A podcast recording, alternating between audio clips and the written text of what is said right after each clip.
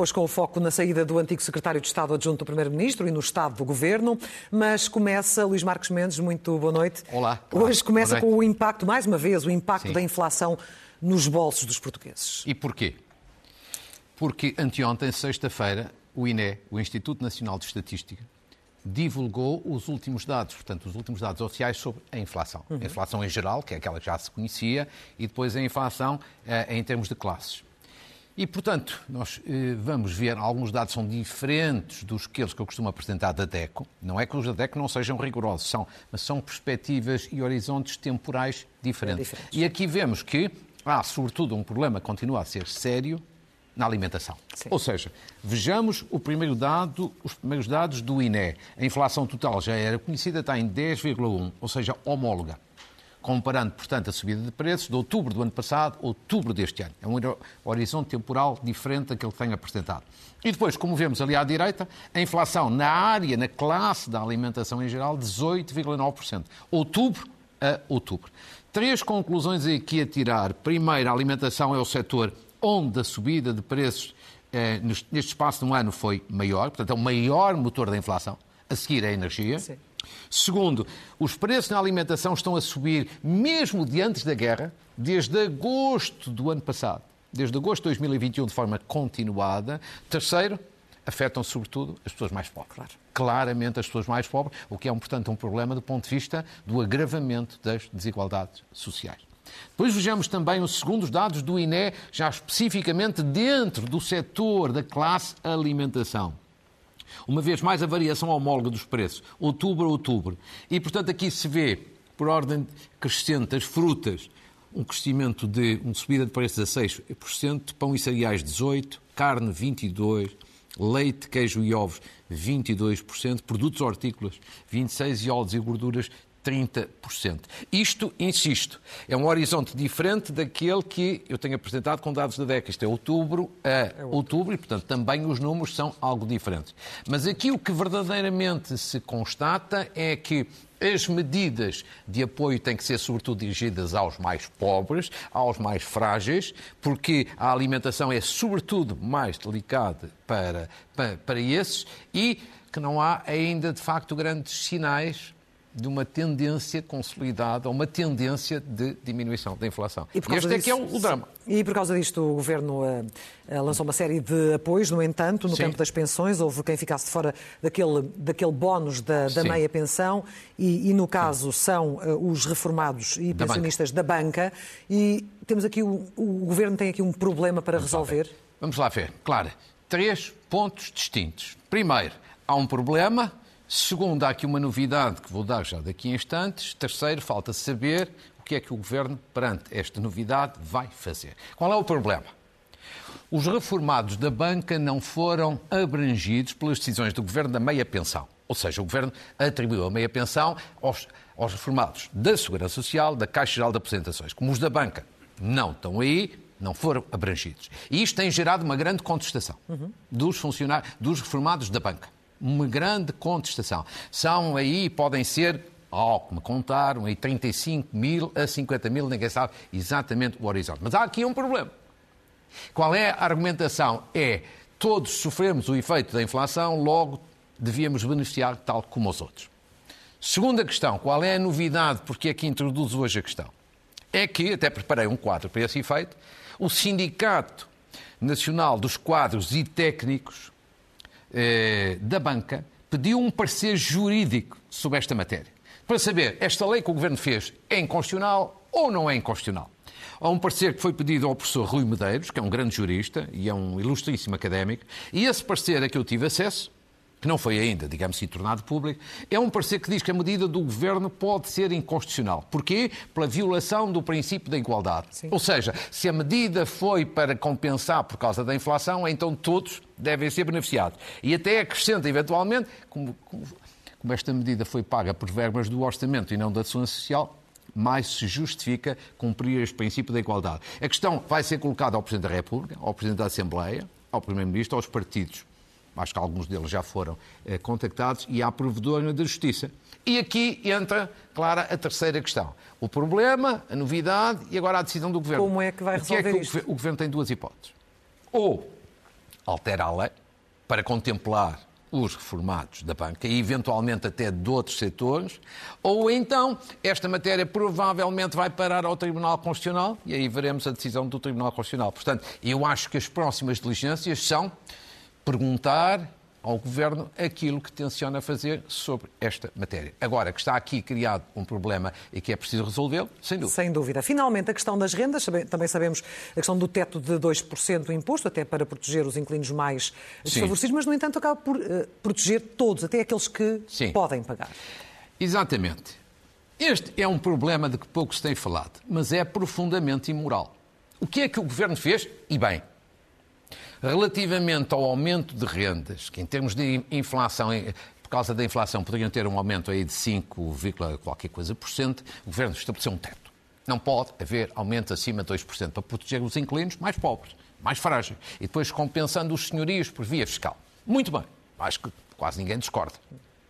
O problema é que eu tive acesso a alguns dados que permitem concluir que entidades que são ricas, grandes empresas, estão a beneficiar também desta medida. Ou seja, ou seja, seja empresas como a Altice, ou a EDP, ou a Galp, ou a BP, sendo arrendatários, sendo inquilinos, também estão a beneficiar. Isto não é justo, é imoral. Não faz sentido. Não faz sentido. Eu dou-lhe até um exemplo. Há uma, uma, uma instituição particular de solidariedade social, que é a Fundação O Século, que é dona e, portanto, senhoria de alguns prédios que estão arrendados a empresas, algumas destas que eu acabei aqui de referir. Ou seja, que evidentemente podem pagar uma renda com um aumento de 5% ou 10%. Ou seja, o governo tem que ver isto. Isto não é justo. Isto não, não é justo. Segundo, há agora ainda um outro problema. O, o, o ministro Pedro Nuno Santos foi ao Parlamento e disse que para novos contratos poderá haver também um teto para as rendas. Sim. Eu chamo a atenção que isto pode ser um problema enorme. Eu julgo que já há dias aqui o Zé Miguel Judas também o fez e, e, e, muito bem. E que é o seguinte, isto em teoria parece uma medida bonita e justa. Mas? Mas só que isto faz, se colocar um teto para novos contratos, faz com que os senhorios não arrendem.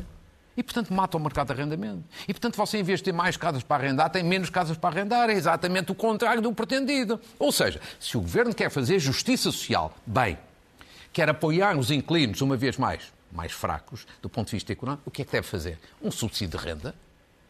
Vai ao Orçamento de Estado, um subsídio de renda. Mas aí não mata o mercado de arrendamento. Ajuda os que mais precisam sem matar o mercado de arrendamento. Portanto, temos, primeira questão, um perigo real e, segunda, um perigo potencial. potencial. Convinha a atenção. Uh, nos últimos tempos tem também aqui falado muito dos custos da energia. Uh, há transformações relevantes neste campo. Ainda há pouco tempo falava da questão do mercado regulado, que havia Sim, dificuldades das pessoas uh, passarem é. para o mercado regulado. Como é que isso está? Claro, você recorda-se que há duas semanas apresentei aqui um conjunto de dados para mostrar que a energia era um drama, um hum. problema, o aumento de custo da energia para as empresas e para, e para as pessoas. Agora, há dois meses, o Governo, através do Ministro Eduardo Cordeiro, tomou uma medida positiva, importante que é a possibilidade dos consumidores domésticos poderem passar para o mercado regulado que tem tarifas mais baixas. Estas coisas é importante de vez em quando saber-se. A medida está a ter efeito? Está a ter resultado? E é isso que queria informar as pessoas, que é, vejamos eh, o efeito em dois meses desta medida, ou seja, até setembro, quando a medida do Governo foi adotada, 85,8% dos consumidores estavam no mercado livre e só 14,% no mercado regulado. E agora, dois anos depois, houve alguma transferência. 104 mil consumidores passaram do mercado livre para o mercado regulado. Ou seja, aproveitaram a alternativa que o Governo, e bem, lhes concedeu. Ou seja, neste momento o mercado livre 79%, 20% ou 20,8% no mercado agora no, no mercado regulado. Mas é pouco. Evidentemente que isto é pouco. Hum. E é pouco porquê? Uma de três hipóteses provavelmente ao que eu porei. Primeiro, as pessoas, já vamos ver, mas as pessoas eventualmente não conhecer ainda as vantagens. Portanto, talvez haja necessidade de uma campanha de informação e esclarecimento. Outras, eventualmente, possam ter contratos duais, ou seja, gás e eletricidade, e, portanto, como esta medida é para o gás, pode não dar jeito. Terceiro, podem ter algumas, caso a caso, situações até mais benéficas. Em qualquer circunstância, é importante que as pessoas conheçam se têm ou não têm vantagens. Eu peguei num exemplo que é dado pela IERS, pela entidade reguladora, para mostrar que isto pode ter vantagem para as pessoas. Sim. E, portanto, é, é, é importante informá-las. Por exemplo, a tarifa regulada ali num caso de um consumidor com dois filhos, custo, custo, isto estamos a falar de custo anual, sem aquecimento central. Dizem-me que é, digamos assim, uma espécie de exemplo médio.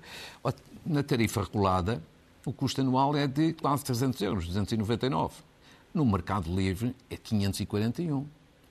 E no mercado livre, aqui, ainda com algumas condições, porque ainda há preços mais elevados. Mas só por este exemplo, o mercado livre é 80% mais caro que o mercado regulado. Portanto, eu julgo que é importante haver uma campanha oficial de informação e de esclarecimento, seja do governo, seja da seja de quem for, dentro daquela linha que tenho dito também no âmbito do crédito à habitação. É importante informar, esclarecer. E depois as pessoas são maiores e vacinadas, tomam as suas decisões. As suas decisões em consciência e com essa informação Nem já, mais. já em mãos. Avançamos uh, para o caso mais uh, quente já há cerca de duas semanas, Sim. mas acabou por ser inevitável a saída do secretário de Estado adjunto do Primeiro-Ministro, com tanta polémica Sim. a agravar-se a cada dia. Era basicamente uma questão de tempo, não? Era uma questão de tempo. Eu acho que era inevitável. Porque ele estava a ser contestado à direita e à esquerda e mesmo dentro do próprio Partido Socialista. Havia um incómodo. Portanto, eu acho que era uma questão de tempo. Ele já era um ativo politicamente tóxico. Agora, houve uma coisa que acelerou, que foi o Ministério Público que deduziu uma acusação, portanto, num outro caso que não era aquele que, de resto, que estava a ser Sim. discutido. E, portanto, isto acelerou. Agora, aqui chegados, tirando duas conclusões. Eu acho que neste caso houve uma enorme imprudência da parte do Primeiro-Ministro, em primeiro lugar, e da parte deste Secretário de Estado, em segundo lugar foram ambos de uma enorme imprudência, de principiantes. Porque veja bem, este jovem, porque ele ainda é bastante jovem, quando vem para o governo, já tinha duas investigações. Ou seja, ele era, estava a ser investigado em duas situações diferentes. E, e o Primeiro-Ministro sabia, sabia, isso. Se o Primeiro-Ministro sabia isso, nunca o devia ter convidado para o governo, por duas razões. Ou uma pessoa que vem para o governo a ser investigado é um ativo tóxico. Segundo, corre o risco de ser acusado e, nessa altura, pela regra definida por António Costa, tem mesmo que sair do governo. Foi o que aconteceu. Ou seja, António Costa, com a sua imprudência, não apenas criou um problema para si próprio e para o governo, porque foi um desgaste, como deu cabo durante pelo menos alguns anos da carreira política de Miguel Alves. Mas o próprio Miguel Alves também foi imprudente. Exatamente. O Miguel Alves foi, depois, o mais importante de todos. O Primeiro-Ministro não devia ter feito o convite. E Miguel Alves não devia ter aceitado o convite. Devia ter dito, olha, muito obrigado, mas em função de algumas investigações que estão a decorrer, primeiro quero tudo esclarecido, agora não vou para o governo. Isto era jurisprudência das cautelas. Isto era o que mandava o bom senso. Como ele não fez isso, teve aquela coisa, vontade de ir para o poder, soberba, aquela pressa. Alguns jovens têm uma pressa enorme de irem para o poder. O que é que ele neste momento conseguiu? Olha, conseguiu isto. De repente não é nada. Não é Presidente da Câmara, não pode voltar. Não é deputado, não é governante, deixou também de ser presidente da Federação Digital de Viana do Castelo do Partido Socialista e durante alguns anos, porque estes processos levam um tempo, tem a sua carreira política arruinada. Não quer dizer que seja definitivo, evidentemente que não. Mas tudo isto era desnecessário porque vindo para o governo, o escrutínio é sempre maior.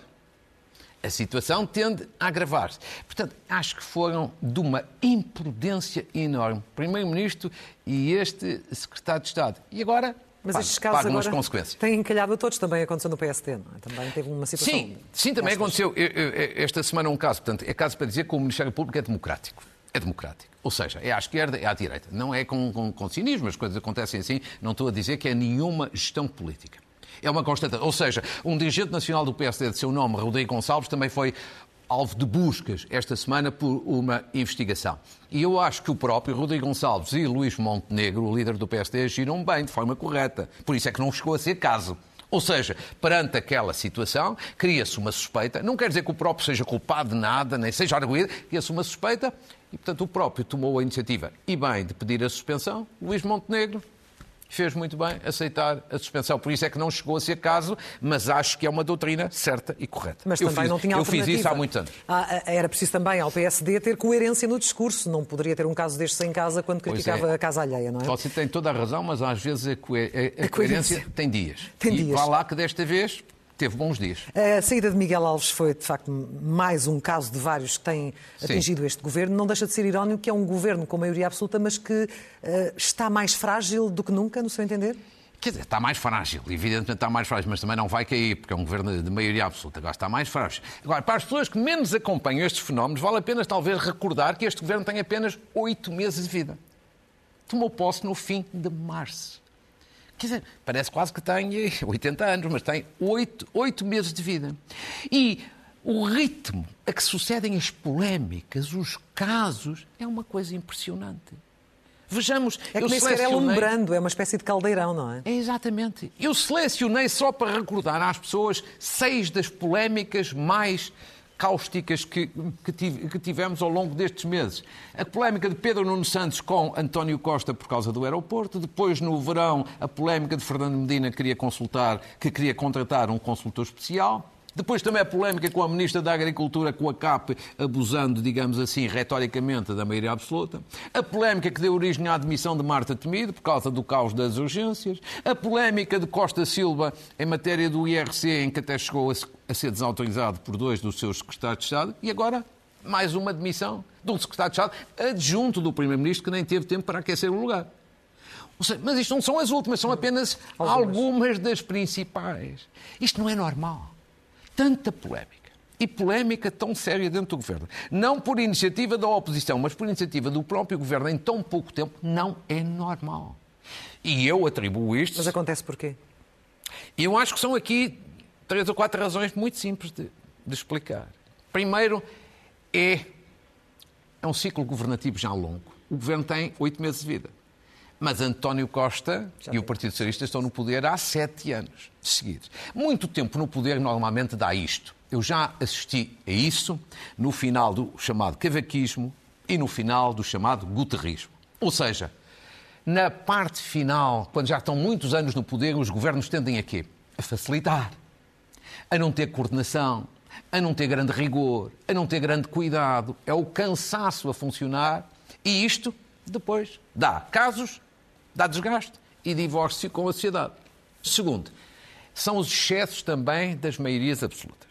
Eu acho que as maiorias absolutas são boas em dois planos importantes para o país: estabilidade e governabilidade. Há estabilidade e um governo tem melhores condições para governar. Isso é bom. Mas depois há. Isto é o, uso da maioria absoluta. Mas depois há o abuso. O problema é o abuso. E a maioria absoluta, sobretudo ao fim de muito tempo do poder, dá aquela ideia de impunidade. Eu posso fazer o que quero e me apetece. Porque ninguém pode derrubar. Esta ideia de impunidade é politicamente fatal. Porque depois dá desgaste. Como está a ver, o governo está muitíssimo, muitíssimo desgastado. Terceiro, em terceiro lugar, eu acho que há um outro, um, outro, um outro fator, que é humano, que é normal e que é natural, mas que existe. Que é António Costa não tem hoje a mesma frescura, a mesma energia, a mesma capacidade de liderança e de coordenação do governo que tinha, tinha. no início. Isto é normal e é humano, não se pode levar a mal. Mas que isto tem consequências, tem. Eu já vi isto também com Cavaco Silva, na, mesmo na parte final, e com António Guterres. Mas isto tem consequências. E como ainda por cima, este é um governo com poucas causas, não há vazios em política e, portanto, os casos preenchem a falta de causas. E, portanto, as causas ajudam a mobilizar e a unir e a, e a ter algum rigor. Ah, como não há causas depois, toda, todas estas razões ajudam a haver casos. Ou seja, muito tempo no poder, abusos da maioria absoluta e um Primeiro-Ministro que, evidentemente, já não tem a mesma energia para liderar e coordenar que no, que no, início. Eu acho que são as razões. Agora, o Governo vai cair. Não, não vai cair e é bom que não caia. Mas está gastado e desgastado também, pelo que percebemos. Entretanto, Sim. o PCP tem uma nova liderança. O que Sim. é que muda? Eu vi hoje que muda, já lhe disse na semana passada. acho que nada. com o Governo? Nada. Acho que não há nada. O PCP vai fazer o seu papel para tentar recuperar, para tentar melhorar, tem que fazer pela vida, porque as, as coisas para o PCP não, não estão, fáceis, não estão nada fáceis. Eu vi o discurso hoje, a novidade é o, novidade. O caso novo, chamemos-lhe assim, é o discurso primeiro do novo líder do PCP hoje, hoje ao, ao, princípio da tarde. Eu diria o, o seguinte: no conteúdo não tem novidade. Foi um discurso eminentemente para consumo interno para consumo interno. E, e, no fundo, é mais do mesmo. Ele, de resto disso, o nosso compromisso é o compromisso de sempre. Sempre. Não tem novidade. No estilo, sim. É mais acutilante do que era Jerónimo de Sousa, é mais direto e, com isso, por exemplo, mobilizou muito ali internamente as hostes, porque era para consumo interno. Mas isto faz sentido, ele é mais jovem, mais sangue na guerra. Depois, eu acho que houve um momento em que o novo líder, Paulo Raimundo, foi feliz. Homenagem muito bonita e muito justa a Jerónimo de Sousa. Acho que o PCP lhe fez nesta conferência uma boa homenagem e isto é bonito porque é, é grato. Jerónimo de Sousa acho que merece isso. Finalmente, aquilo não podia deixar de haver mais um momento de hipocrisia, que foi a guerra na Ucrânia. Hum. Quer dizer, o PCP continua agarrado a esta fixação. Que era paz, todos nós queremos a paz, mas é incapaz de ter uma palavra para condenar a Rússia, que foi quem provocou a guerra, que é o agressor e que é o invasor. Esta guerra não nasceu do céu. E isto é o que falta. Isto é um exercício de hipocrisia e é isto que mina a credibilidade do PCP junto da sociedade portuguesa. O PCP, que sempre se bateu por estes valores, não é capaz, neste momento, criticar e condenar aqueles que estão a violar valores que o PCP sempre defendeu. Voltemos aos casos e casinhos, eh, sim. porque houve outra polémica com uma nomeação, com um salário considerado ah, chorudo. Sim. Como é que vê esse caso? Para as pessoas, só recolocar a questão para as pessoas que, que, que eventualmente já, porque isto passa tão depressa, já não se recordam da história. a ministra Maria, veio ao público a ministra Mariana Vieira da Silva, a ministra da Presidência, contratou um jovem, uhum. de 21 anos, ao que parece, para ser o assessor pagando um valor de 3.700 e, e, e, tal, e tal. Bem, e portanto isto gerou uma grande polémica. Eu queria dizer aqui eh, duas ou três coisas muito simples e muito diretas. Atenção, sejamos sérios e honestos, eu acho que isto é mau, mas isto não é exclusivo do Partido Socialista. Eu já vi acontecer isto em governos do PSD e do CDS. Portanto, é mau, mas no passado já ocorreu. Segundo, a ministra disse isto é legal. Ela tem razão, é legal. Mas eu queria acrescentar, é imoral. Imoral. E na política não chega só a legalidade, também é a moralidade. E é, é imoral este como, como, como, como outros no passado. Já o disse. E porquê? Porque a grande questão aqui é o seguinte: é sobretudo o salário. Quer dizer, a ministra tem todo o direito, face à lei, de escolher, dentro das regras da lei, os, os seus assessores. Porque é mesmo assim, são as suas pessoas de confiança pessoal e política. Agora, pagar um valor, que também está na lei, mas pagar um valor para um jovem que não tem experiência ainda profissional. Pode ser muito talentoso, senão não ia para lá, certamente. Mas não tem experiência ainda profissional. Mas de repente ganha mais do que um professor, um médico, um enfermeiro ou um profissional com já vários anos de atividade. Isto choca as pessoas. Meu Deus, isto irrita as pessoas. Dá uma sensação de privilégio, de injustiça, de compadria. Diz-se, ah, então como é que se resolve isto? Eu acho, eu sei como é que se resolve. Pode contratar, porque tem todo o seu direito. Nos gabinetes, escolhe-se as pessoas em função da confiança pessoal e política. Deve contratar o mais possível em função da competência, mas pode pagar um salário mais baixo. Mais baixo. Porque, veja bem, dou aqui um exemplo. Como é que é, como é que, não é normal, por exemplo, ter um assessor com 20 e poucos anos que não tem experiência profissional a ganhar a mesma coisa, de, por exemplo, de um assessor que é professor universitário. Sim. Acha normal? Não é normal. Tanto não é normal que criou e, portanto, tanta polémica, não é? E, portanto, podia ter um salário mais baixo, ou seja, mais equilibrado, e já não gerava o clamor de indignação claro. legítima e justa que gerou. E, portanto, a Ministra deu explicações um pouco formais, a dizer isto é legal, é verdade. Mas de um governante espera-se outra coisa é que, além da legalidade, também se preocupa um bocadinho com as questões da justiça e do equilíbrio, porque isto que eu acabei de dizer acho que é aqui do bom senso.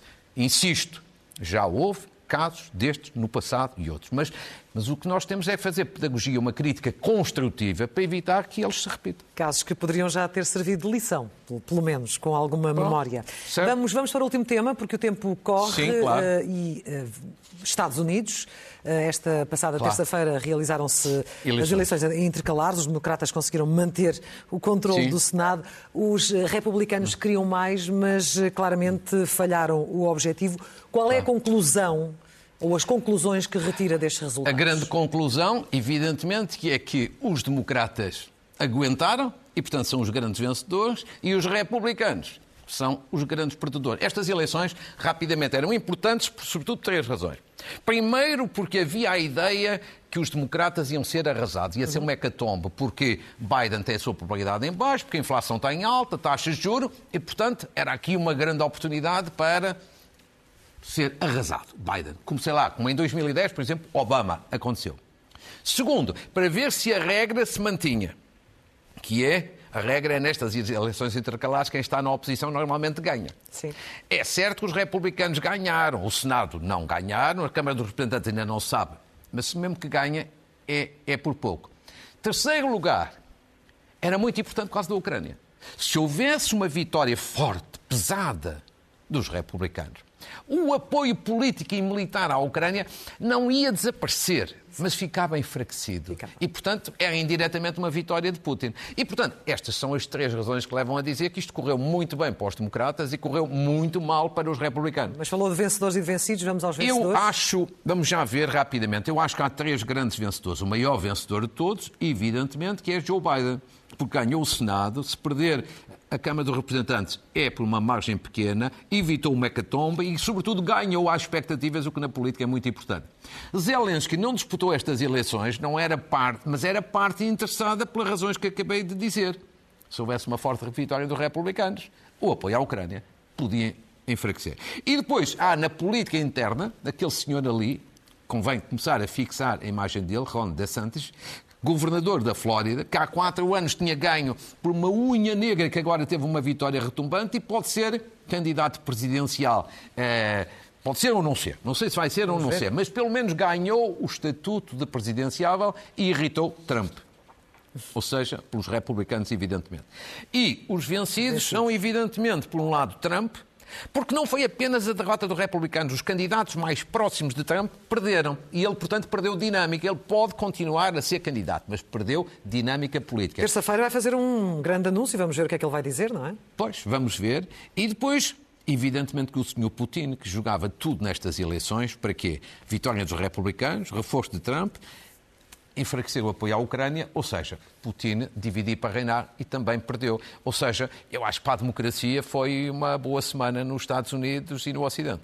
Vamos às notas finais. Muito bem. Tem várias. Mas é, mas é muito breve. Primeiro, instituições particulares de solidariedade social, que são de uma importância capital neste momento de crise social.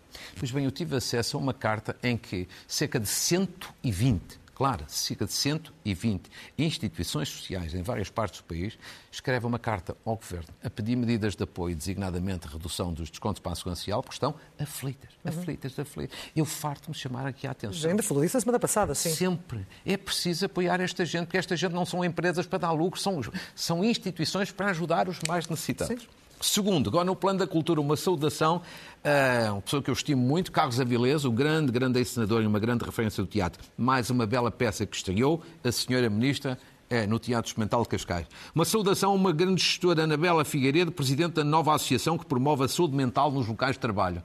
É cada vez mais importante. Não sei se teve a ocasião de ver uma magnífica entrevista de João Vieira de Almeida, que é um grande advogado, sobre a questão da saúde mental Sim. há poucas semanas. Entrevista corajosa, de humildade e de seriedade, que mostra bem a importância deste tema. Uma saudação à Academia da Ciência e ao Instituto Dom Luís, porque fizeram uma homenagem ao centenário do professor José Pinto Peixoto. Muito boa gente pode não conhecer, mas foi um destacado cientista, um qualificado e um prestigiado meteorologista. Uma saudação, agora no plano desportivo, António Félix da Costa, campeão do mundo no, no, na classe de resistência, Gustavo Ribeiro, campeão do mundo de, de skate, e esta noite a nossa seleção de hockey em patins pode ser campeã do mundo. Esperemos, esperemos que sim, pelo menos já fez aqui uma grande carreira. E mesmo a concluir, só três recomendações. Tem livros? Um livro de Luís Paulino Pereira, que é um médico que escreve habitualmente eh, e, e, muito sobre o Serviço Nacional de Saúde, Vida Plena, com o prefácio de, de Manuela Yanes. Um segundo do padre Vítor Melícias, que é uma pessoa bem conhecida, uma vida, uma obra e um serviço um missionário que tem uma um grande, um parte da grande vida ligada ao serviço social, e de António Pinho Cardão, um livro giríssimo para quem gosta de humor, neste caso humor político, o Palácio do Vento, que é um palácio que existe mesmo na Índia, Sim. e o Palácio de São Bento, são crónicas cáusticas e de grande humor que uma pessoa se diverte à brava. Já vimos ali sobre a geringonça, né? seis anos de geringonça. Exatamente. Portanto, está exatamente. aqui uh, deixada a sugestão destes livros. Exatamente. Muito obrigado, Luís Marcos Mendes. Foi um gosto. Até ao próximo domingo, aqui Exatamente. no Jornal da Noite. Muito obrigado.